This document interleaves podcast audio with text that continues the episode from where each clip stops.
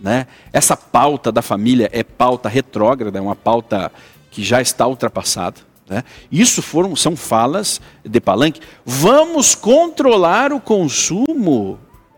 Vamos controlar o consumo da classe média brasileira, porque ela ostenta demais. Para que ter, para que ter três televisões em casa? Uma televisão já basta. Isso é uma grande hipocrisia, porque a pessoa falar uma coisa dessa, usar um relógio de 70 mil reais no, no, no pulso, denota a, a, a, escancarada hipocrisia do, do, do, do ex-condenado. Mas a, a liderança do, do, dos comunistas sempre pôde né, ostentar. Quem não pode é a classe trabalhadora. Ela tem que ser é, nivelada por baixo. Sempre. Então, Lula ele vem prometendo isso em alto e bom som, sendo muito claro, e isso está se refletindo nas pesquisas. Me permite colocar esse corte? Vamos lá. Então tá na tela, se puder. Eu quero dizer para você, nós não aceitamos a lei do teto de gasto. Até porque essa coisa do teto de gasto, ela foi feita para garantir que os banqueiros tivessem o deles no final do ano. E nós queremos é garantir que o povo tenha o seu todo dia, todo mês e todo ano. É uma informalidade muito grande, tentando passar a ideia que entregador de comida é empreendedor, que Uber é empreendedor, quando na verdade foram pessoas que foram levadas a acreditar numa forma de emprego que o torna, ou seja, praticamente escravo de um patrão que ele não conhece. Porque ele não sabe quem é o seu patrão, ele não tem descanso semanal remunerado, ele não tem férias, não tem auxílio doença, não tem auxílio maternidade quando a sua mulher fica grávida. E se acontecer alguma coisa com o seu instrumento de trabalho, ele não tem para quem reclamar nem para quem receber. Você... Muito bem. Ou seja, é, é, é, é, não serve né, o que a tecnologia proporcionou é ruim. E quem diz o que. Notem esse vídeo, que quem diz o que o trabalhador precisa é ele. É ele. É Não ele. é o trabalhador que escolhe se ele quer trabalhar como um Uber, né? Ele, empreender como se ele Uber, quer né? empreender, se ele quer ser um empreendedor, se ele quer mudar de ramo, quem diz que ele tem que ser um empregado CLT é o sistema. O sistema obriga ele a ser um empregado, um funcionário, porque o sistema que o PT deseja para o Brasil, ele não permite empreendedorismo, ele não permite liberdade. Você tem que estar preso a esses benefícios, bem entre aspas, benefícios, que é 13 terceiro, férias, entre outras benesses que impedem você de se livrar das amarras e se tornar um empreendedor. É a sucesso. cultura do proletariado, né? Onde ele fala que você tem que ter um patrão, você tem que conhecer o seu patrão. Né? Não só pro, pro, proletariado, como uma característica é, intrínseca Exato, do comunismo, exato. o assistencialismo em si, né? Isso. Do qual aí a gente é, tem o, o, o, o dizer popular, né? Vulgarmente falando, o voto de cabresto. Você dá assistência e depois você é, se perpetua no poder através do voto. Porque Voto hoje as, as, né? as empresas tomam muito cuidado ao, ao, ao classificar. Hoje a- as empresas elas não classificam o indivíduo mais como um empregado, como um funcionário, mas sim como um colaborador. Ou seja, para para fazer com que aquele indivíduo ele queira se desenvolver, que ele queira crescer. Mas notem que nas falas, nas entrelinhas, porque se você estiver desatento, você vai entender totalmente ao contrário. Você, você entende que ele é bonzinho, ele quer dar emprego. Não, ele quer colocar cabresto em você através de uma vaga de emprego. Ele não quer que você cresça, que você prospere, que você forme os seus filhos na faculdade, que você tenha dinheiro para sustentar a sua família. Não. Ele quer que você tenha meramente o emprego e que no final do ano você ganhe um 13 terceiro salário que é de 1.200 reais. Que é você que paga, inclusive. né? É você que paga, inclusive. Não é ninguém, não é um outro terceiro que vai lá e paga esse décimo terceiro. É você com, com o suor do teu trabalho. A única diferença é que você tem uma limitação de ganho. É Você- principalmente a classe média que ele critica tanto aí. Quem são os pagadores de DARF? Principalmente. É a classe média. A classe média, então, sustentaria essa suposta é, classe baixa, né? Uhum. Pobre, né? É, A, a classe Com média que ele- impostos. que ele sustenta. Isso. Né? A Que- classe média de mãos, a- de mãos atadas. Eu Mas vamos- de vamos- chamar deixa eu- Benjamin Zait. Deixa eu colocar o Benjamin Zait na discussão.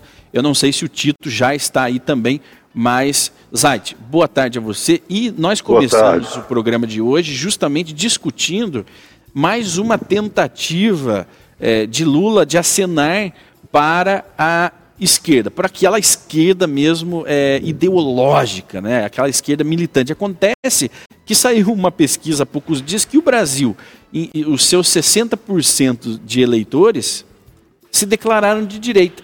Então o Lula acena com esses discursos para quem?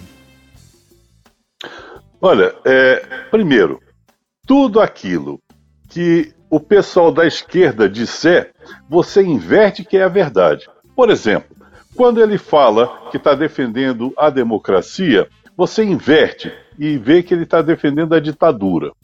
Quando ele diz que é, é a favor do povo, quer ver o povo feliz, você inverte, ele quer ver o povo escravizado. Esse é o ponto.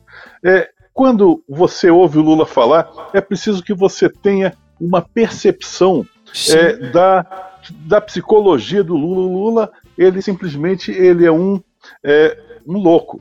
O Lula é um louco. Quando ele diz assim, olha só como é que ele fala, hein? Você tem provas, Zait, que ele é louco? Peraí, peraí. É, espera um pouco, deixa eu falar.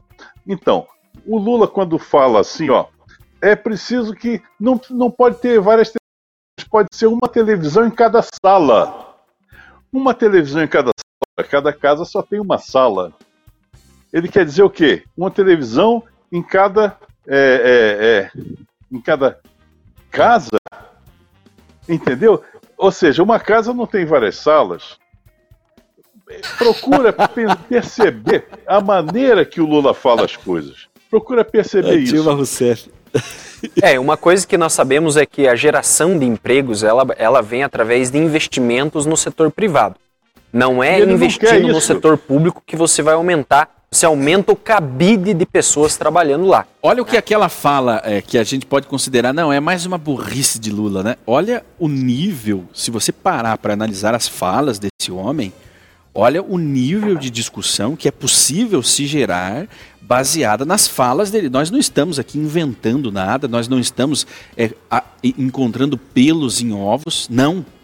Nós estamos falando em cima de uma fala de Lula à imprensa, aberta, pública, descarada, Chemuel. É interessante que quando os dirigentes do PT foram procurados agora sobre essa, es- esse discurso e esse plano de governo de extrema esquerda, ele- eles estão, é, estão afirmando de que não é a orientação do partido, porque ele já deveria ter feito isso no seu mandato. Foi quando o Congresso reagiu a uma proposta, a uma proposta de controle é, contra a, a- a livre expressão. Agora, é, nesse, nesse controle da, da, da- da mídia, o, o PT, obviamente, seus dirigentes não vão fazer um aceno, um aceno para a extrema esquerda, já que eles colocaram um vice que está acenando ali para possível, a possível terceira via, que seria o centrão, né? as pessoas que não votam nem no Lula, né? É, de, de que tem uma reserva em relação ao Lula, de que não votaria no Bolsonaro. Então, é para isso que serviria o Alckmin nessa, nesta, nesta posição de governo para acenar para uma, para uma, para eleitores é, liberais. Esse seria vulgo, é, vulgo é, ele seria vulgo chamado de picolé de chuchu, esse que vem para agregar esses votos a Lula. Mas não está conseguindo. Não. Ele já, ele já anunciou, a- anunciaram a presença dele na chapa de Lula há o quê? Três semanas. E os números do Lula simplesmente Despencaram. estão despencando. É, Agora, essas pesquisas, deixa eu fazer um, um pequeno adendo aqui, essas pesquisas elas simplesmente não correspondem com a realidade Não, fática. não. Até porque é, no dia em que o PT comemorou seus, seu aniversário de acho que 40 anos, 42 anos, coisa assim, Infelizmente, né? O, o- o Lula e toda, e toda a cúpula estavam reunidos em uma live com 18 mil pessoas assistindo. Enquanto o Bolsonaro fazendo a live dele semanal de, De quinta-feira com 180 mil. Então parece que não tem como bater essa conta. E nas ruas, né? Nas ruas. Eu, eu acho que a política é sempre legal a gente lembrar das ruas, porque dizem, dizem que, a, que, a, que a, que a internet não é palpável, é fake news, ela não é verdadeira, aí sai nas ruas. É, o termômetro real são as ruas. Sai nas ruas, você vê multidões, o, homem arrastando multidões. Tá, nós não somos aqui é, agora é, Cabo correle- cabos eleitorais de Bolsonaro. Estamos analisando fala de Lula, Danilo. É, eu gostaria de trazer aqui um conceito que é muito importante, é referente ao teto de gastos, né? Naquela fala do Lula, nós percebemos o início da fala ali falando contra os banqueiros, que o teto, o teto de gastos serve para que os banqueiros coloquem dinheiro nos bolsos, mas na verdade ele quer saber do dinheiro no bolso do povo, né? O que, que é o teto de gastos? Né? O pessoal não sabe normalmente o que, que é isso. O teto de gastos, em, uma, um- em termos simples, nós podemos dizer que é o seguinte: você tem um orçamento, você recebe 100 reais por, por mês. Vamos colocar esse número aqui para ficar fácil a conta? Você tem uma dívida de 90 reais. O que o Lula está falando é que não importa se ele ganha 100. Ele tem, ele, ele pode gastar mais do que 100. Ele pode gastar 200, 300, 400. O teto Ou seja, de gastos é o limite que você é o pode limite gastar. que é o que você tem de receita, né? Você não pode gastar mais daquilo que você ganha. Até pode gastar, gastou mais, tem que imprimir dinheiro e gera inflação. E aí, quem é, quem é o grande prejudicado nisso? Não é quem tem estabilidade política, não é quem tem o seu salário garantido pelo Estado, é quem depende de quem? Do mercado. Então, se o mercado não está bem, ele vai prejudicar a pessoa mais pobre, porque vem através da inflação. né? A inflação vai consumir o E ela é poder de devoradora. Nós estamos em- em- em- em índices já bem altos de inflação devido à má gestão, devido à pandemia, devido à, devido à crise global. Tudo isso vai se somando e gerando uma inflação gigantesca. E aí, quando Lula fala, a inflação sobe mais ainda. Tito Fonseca, nós estamos quase indo para o intervalo, mas eu gostaria que você complementasse essa análise da fala de Lula novamente, mas não é simplesmente vou regular a mídia. Eu vou regular a mídia, eu vou. Essa pauta da família nós vamos jogar no lixo, nós vamos desregular o mercado, ou seja, não vamos cumprir teto de gastos, coisas nenhuma. Enfim, Tito, temos dois minutos e meio. É, simplesmente a fala irresponsável é aquele velho discurso de esquerda que vem lá de fora da Internacional Socialista com os pontos pragmáticos que eles têm que cumprir. Essa da história de dizer que ele não vai é, respeitar o teto limite de gastos, que ele vai gastar mais, ou seja, ele vai aumentar a dívida pública e quem vai acabar pagando isso é o povo, mas não o povo, é o funcionário público, né? Porque o funcionário público só custa, é o povo que trabalha, que produz, que paga imposto.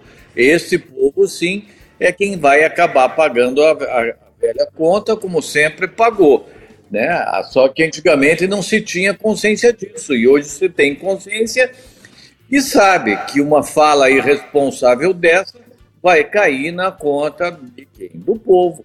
É o povo que paga, é o povo. Não existe dinheiro público, existe dinheiro dos impostos pagos pelo povo.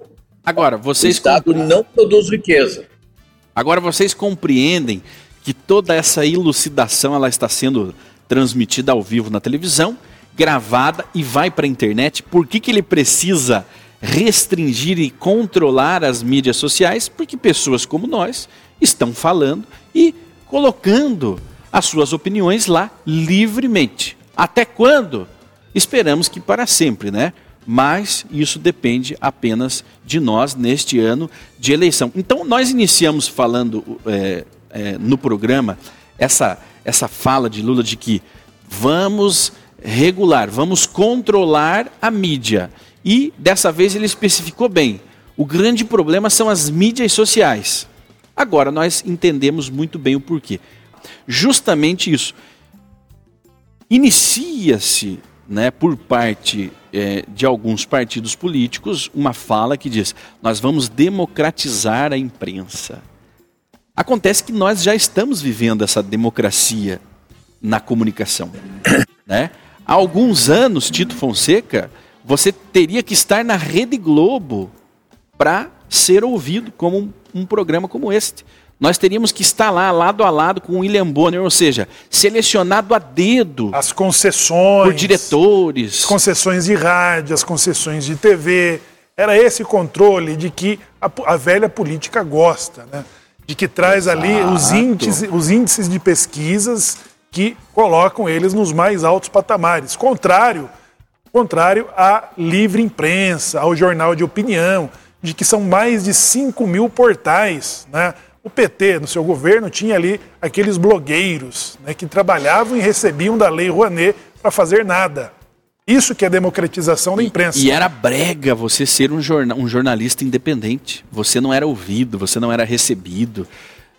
As não era ninguém. Não era ninguém. As redes sociais elas mudaram isso completamente. Hoje nós vemos jornalistas independentes. Por exemplo, o, o nosso grande jornalista, o, o Garcia, agora me, me falhou o Alexandre Garcia. Alexandre, Alexandre Garcia. Garcia foi um jornalista muito bom, âncora. muito um âncora da Rede Globo por muitos anos e saiu. Quando ele saiu, esperava-se que ele se acabasse, né? Quem é Alexandre Garcia sem a Globo? Não, ele tem lá mais de um milhão de seguidores nas suas redes, no YouTube, no Instagram, no WhatsApp, enfim. Ele ainda continua se comunicando e se posicionando com liberdade entre outros que saíram das mídias sociais e foram para a mídia tradicional, para a televisão e para o rádio, porque se destacaram, tiveram a oportunidade de revelar talentos. Porque antes, os talentos, para serem revelados, ou tinham que estar em São Paulo ou no Rio de Janeiro. Fora desse eixo, não existia pessoas de opinião. Né? Ou não seja, poderia dar opinião. Né? O marketing o comercial que faz a notícia. Ele que estabelece a pauta da notícia. E esses jornais independentes da democratização da imprensa, não. Eles são jornais independentes. Não há cancelamento facilmente como existe nos grandes canais. É, e a maneira deles, é, deles democratizarem a imprensa é através de financiamento público. Né?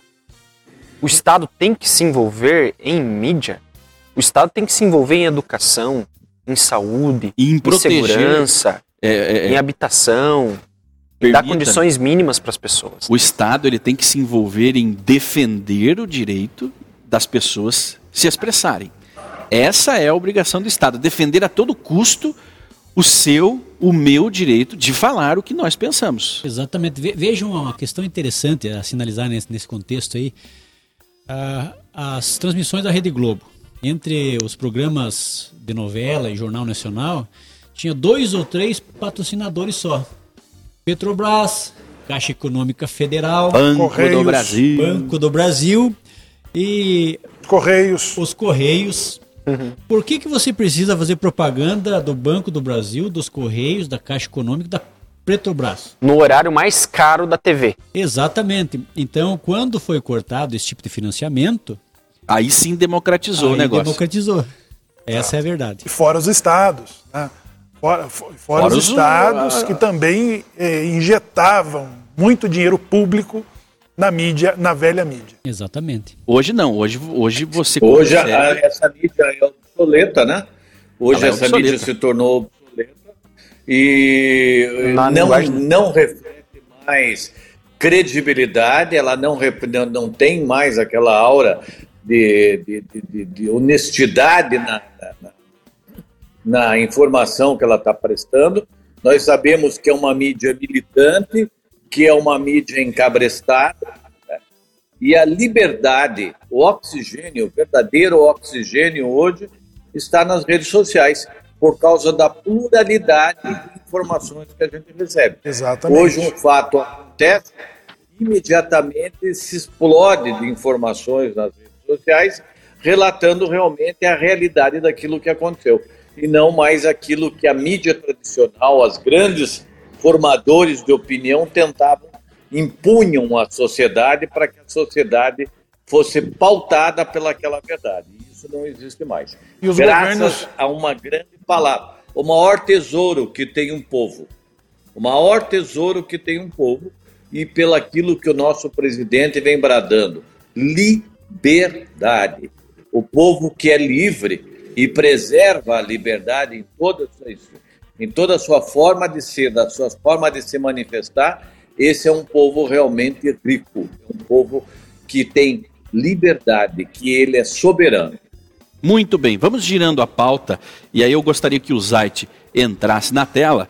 Vamos falar sobre o francês Lacron, Zait, que você é, tem como um dos maiores políticos da atualidade, né?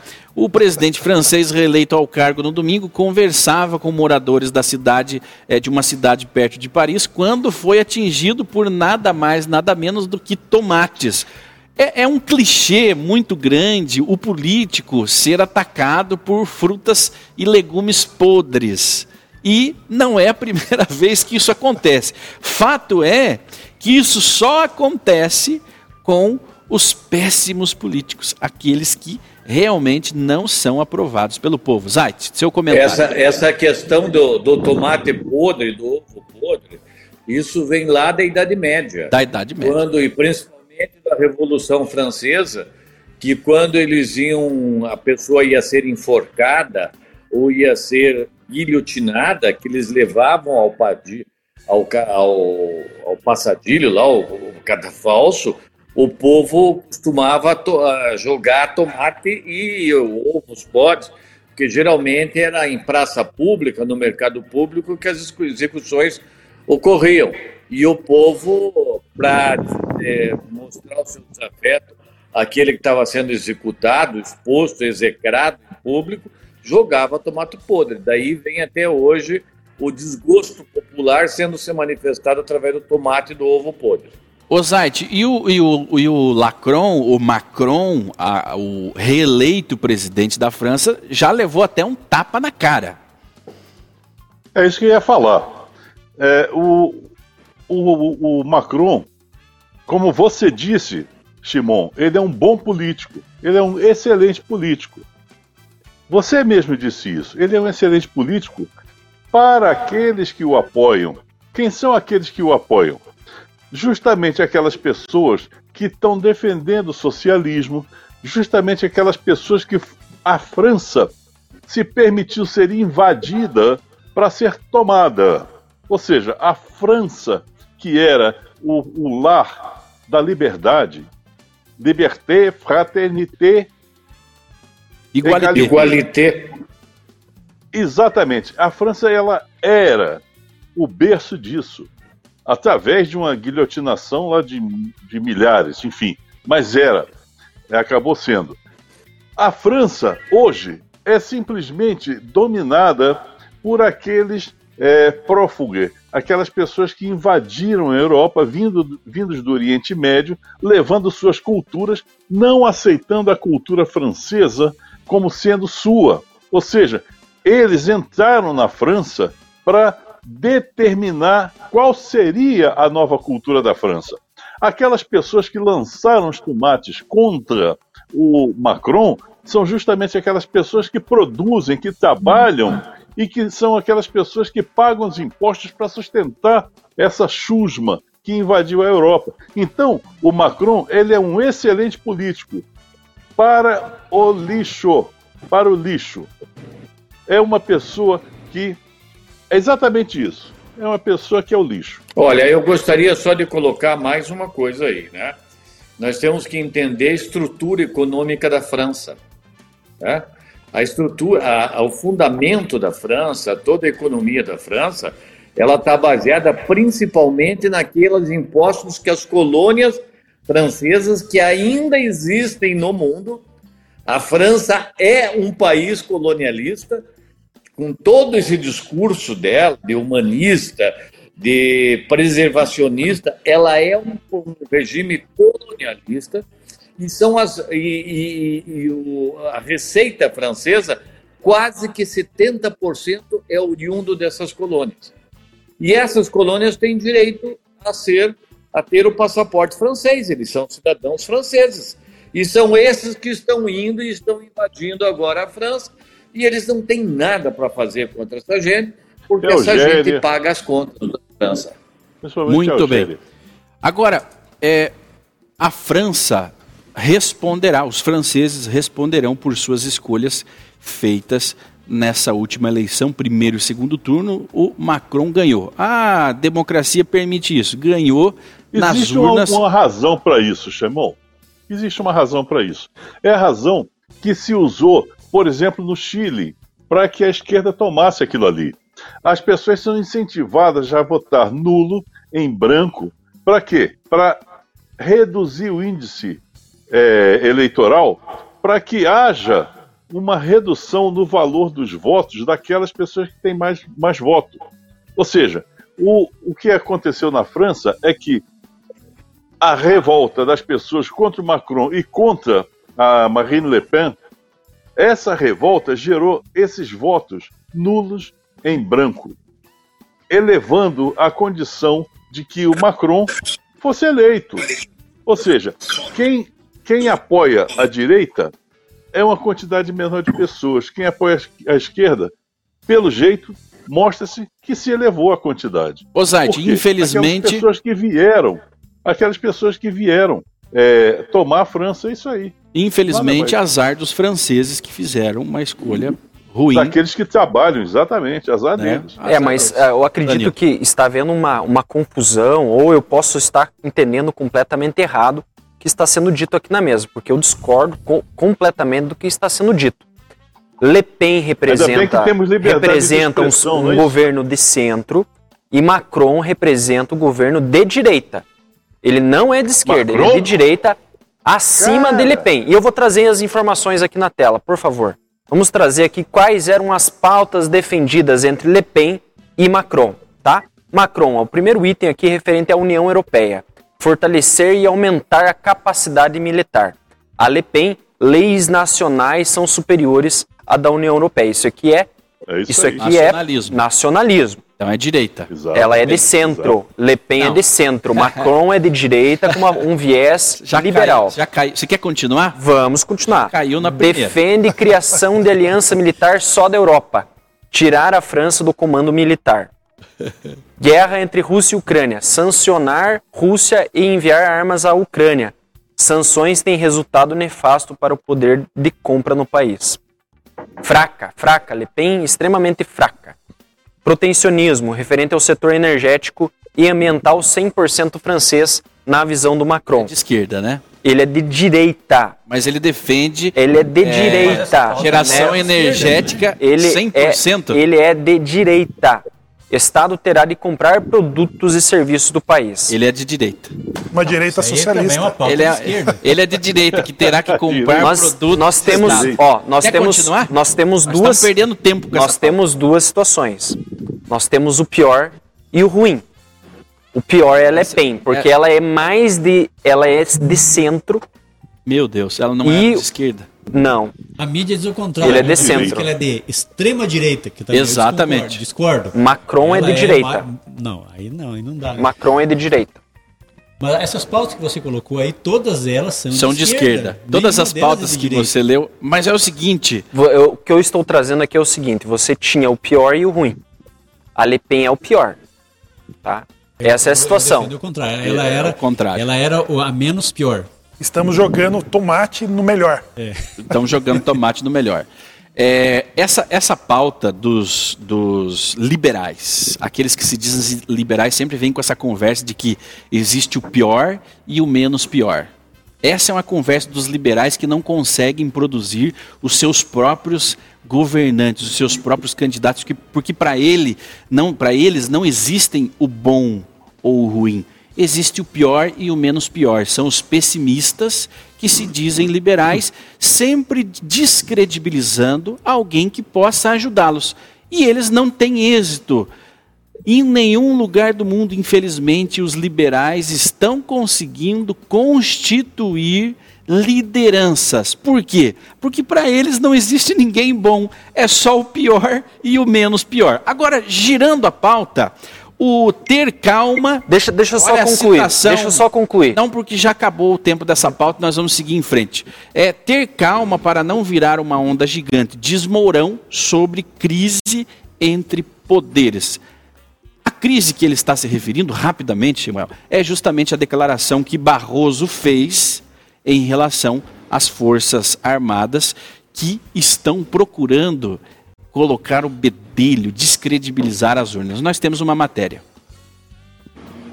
E essa questão o presidente agiu dentro daquilo que a Constituição lhe, né, lhe dá, a, vamos dizer, a, a, a discricionariedade para realizar. Bom, acabou. O Supremo ainda deve julgar se. Sim, aí é o problema é cada um faz, né, age de acordo com a sua, né, com a sua consciência, né, dentro daquilo que a Constituição é, deixa para ele como liberdade de manobra. Né? Eu vejo dessa forma.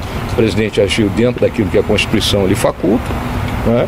Agora o Supremo julga aí o que ele achar. Na minha visão, né, acho que tem que se manter a calma e vamos evitar que algo que é muito pequeno se torne né, uma onda gigantesca. Olha aí, ele colocando panos quentes, né, sobre o ataque que o Supremo fez ao Exército, às Forças Armadas, que classificaram isso como um, uma grave, uma grave ofensa. Barroso. Crime Barroso. militar. Crime militar, olha Na só. verdade, é, Crime militar, não é grave ofensa, é pior. a nossa corte É. ela, ela é um- uma excrescência, por assim dizer. Porque É uma excrescência, é isso mesmo. Conclua, penso. É, eles. Veja, a única corte de todo mundo que julga crime na área penal é a corte brasileira. A única corte que se manifesta publicamente em mídias sociais e, e dá entrevista, participa de, de podcast com, com, com adolescentes, é a nossa corte. É a nossa corte. A nossa corte é uma vergonha. Eles criticam. Os caras não têm que ir lá no, no exterior e criticar O Brasil. o Brasil. Forças Armadas. O Armadas. brasileiro- Isso é um absurdo, isso não, não, não se vê em parte nenhuma do mundo.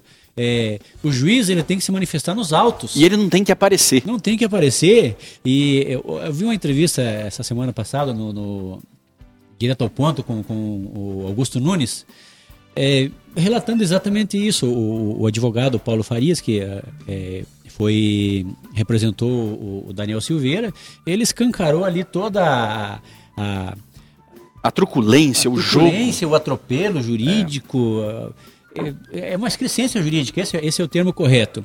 Então, não pode um, um juiz da Suprema Corte ir em mídias sociais, no exterior, e criticar o seu próprio país, isso é um absurdo. É uma coisa assim, é. E agora? Sui generis, não, não, não, não Inadmissível. explicação. criticou as Forças Armadas, né? É, acusou as Forças Armadas de algo que ele não tem prova, não apresentou provas, e aí o cara que é um general é, da reserva, panos quentes. Panos quentes por quê? Será que é medo ou é simplesmente descaso É apoio. com o que está acontecendo? Né? Às vezes quer É fazer um apoio. papel de apa- apaziguador. É pré-candidato alguma Exato, coisa, acho que exato. pelo tá Senado do Rio Grande apoiando. do Sul. E está aí colocando panos quentes. Deixa eu até fazer uma, uma colocação sobre o, o, o ex-general. É uma pessoa que nunca se pronunciou, por, por exemplo, a favor do, do cidadão ter acesso às armas. E agora, semana passada, o cara me aparece no instante de tiro querendo defender o acesso às armas. E por que, que até agora não fez isso? Não, não, não, não, não, Agora, ele sai, favor agora ele sai candidato a senador, né? Agora é senador, tem uma pauta armamentista. Ela, é ela, é- ela abrange um grande número de, de- de pessoas. Só que em Exato. Curitiba, por exemplo, tem 10 mil CACs, 10 mil atiradores esportivos. Então é uma fatia mu- muito grande é, do eleitorado. E por que, que só agora a pessoa, não, é, eu vou defender agora o acesso às armas? Mas por que não defendeu durante todos esses quatro anos e até antes disso? Assim como fez o governo, né? Exatamente. Agora eu venho apaziguando. Eu quero ser o apaziguador. Mas é candidato a, a- a senador do Rio Grande do Sul, poderia muito bem se posicionar, né? Que teria todo o apoio do seu estado, porque nome ele tem. Agora não é a hora de querer passar a mão na cabeça, de passar panos quentes. Deixem disso, vamos com calma. É hora de posicionar o Brasil de acordo com o que os brasileiros querem. Estatal russa interrompe fornecimento de gás para Polônia e Bulgária. Agora é o começo de um conflito ainda maior. Nós imaginávamos que a guerra poderia terminar por aí, a Rússia está perdendo. Ela deu uma apertada ainda mais é, e agora no suprimento de energia, Samuel. Então, no relacionamento internacional, as coisas tendem a piorar. Exato. Então, a Rússia. é, o, o- o Trump ele já fez nessa crítica aberta ao, ao próprio bloco europeu sobre a desmilitarização da Europa e os, as parcerias que eles estabeleceram com a Rússia. Então, As é- dependências, As né? dependências, o quanto se tornou dependente do setor energético russo. Agora é isso, é as respostas das sanções né, e de um prelúdio do que poderá ser que Deus nos livre de um conflito que passe das fronteiras da Ucrânia. É, e uma coisa interessante é que, na verdade, essa, essa ação da, da Rússia simplesmente encorajou ainda mais a Alemanha a tomar uma providência. Né? Inclusive, eu tenho uma notícia da Bloomberg, né? tá aqui na tela, inclusive, a Alemanha pronta para apoiar a proibição da União Europeia ao petróleo russo, se for gradual. Ou seja, eles estão se preparando para não consumir mais produtos russos. Inclusive, esse corte de gás foi motivado pela falta de pagamento em rublos. Né? Então, a União Europeia, é, a Alemanha especificamente, é, ela se recusou a fazer o pagamento em rublos, né? É, falando para pagar em euros. Dessa forma, é, a Rússia não recebeu nada, né? está com inadimplente e a Alemanha está se preparando para aumentar ainda mais a sua independência da Rússia nesse momento. É o que, que nós podemos esperar disso aí, né? É uma escalada militar. É, lembrando, na Segunda Guerra, que o Japão não podia comprar petróleo de mais ninguém. Os Estados Unidos foi lá e deu a última pisada na garganta dos japoneses. A única solução que eles encontraram foi atacar os americanos daquela forma é, como foi atacado. Óbvio que depois, é, depois de quatro anos, perderam a guerra, mas o estrago já estava feito. É uma coisa muito importante colocar é o seguinte: quem con conseguia controlar é, de forma razoável todos esses conflitos a nível internacional, a geopolítica, Sim. Foi o governo Trump. Foi o governo mais um dos mais criticados pela grande mídia, mas era exatamente aquele líder que mexia ali no, no, no tabuleiro de xadrez, vamos colocar assim, de maneira a conseguir controlar todos esses conflitos, micros e macros conflitos, como é esse de agora, de maneira razoável. Enquanto que aquele que agora foi colocado é, lá na Casa Branca, que esperava-se um, uma grande influência internacional, é o que está levando, é, deixando muito a desejar nessa questão aí de moderador de conflitos internacionais. Os destaques da Casa Branca são os problemas de saúde é, mentais né, do presidente. Não há outros destaques, não há, não há nada grandioso acontecendo por parte, infelizmente, dos nossos irmãos americanos, que são representados por uma pessoa senil. Né? Ele está senil, ele já não sabe mais o que ele está fazendo lá dentro da Casa Branca. Infelizmente, Danilo, nós temos é, dois minutos aí e o Senado aprova projeto de lei que regulamenta mercado de criptomoedas. É, essa é uma notícia interessante, né? Porque você é, tem, um primeiro caso, deixa eu só ver o nome certinho da, da a, a República Centro-Africana adotou o Bitcoin como moeda legal, né? Ou seja, um cenário está sendo construído no mundo inteiro para viabilizar as transações das criptomoedas. Qual que é o grande problema da, das criptomoedas? Não é a tecnologia em si, né? O grande problema das criptomoedas são a sua volatilidade. Né? A moeda ela é segura. O problema é que ela oscila muito de preço para ser uma moeda de transação comercial. Né? Então, ora ela vale um real, ora ela vale dois, três no mesmo dia. Você tem uma oscilação do preço muito grande. Agora, a partir do momento onde uma grande massa de pessoas comece a ter em suas reservas é, criptoativos, né, você começa a viabilizar e a diminuir essa volatilidade dos mercados referente a criptomoedas. Eu particularmente acho que é uma tecnologia disruptiva, eu acho que veio para ficar. As moedas fiduciárias, ou seja, as moedas emitidas pelos estados estão perdendo confiança, né? E há necessidade de uma revolução no sentido de meios de transação econômica. Vamos comentar mais sobre esta notícia amanhã, né? Sobre essas é, essa liberação, essa regulamentação das criptomoedas no Brasil. Um abraço a você, uma boa tarde, obrigado a todos que estiveram aqui conosco e a você. Acompanhe-nos nas redes sociais. Uma boa tarde. Tchau, tchau.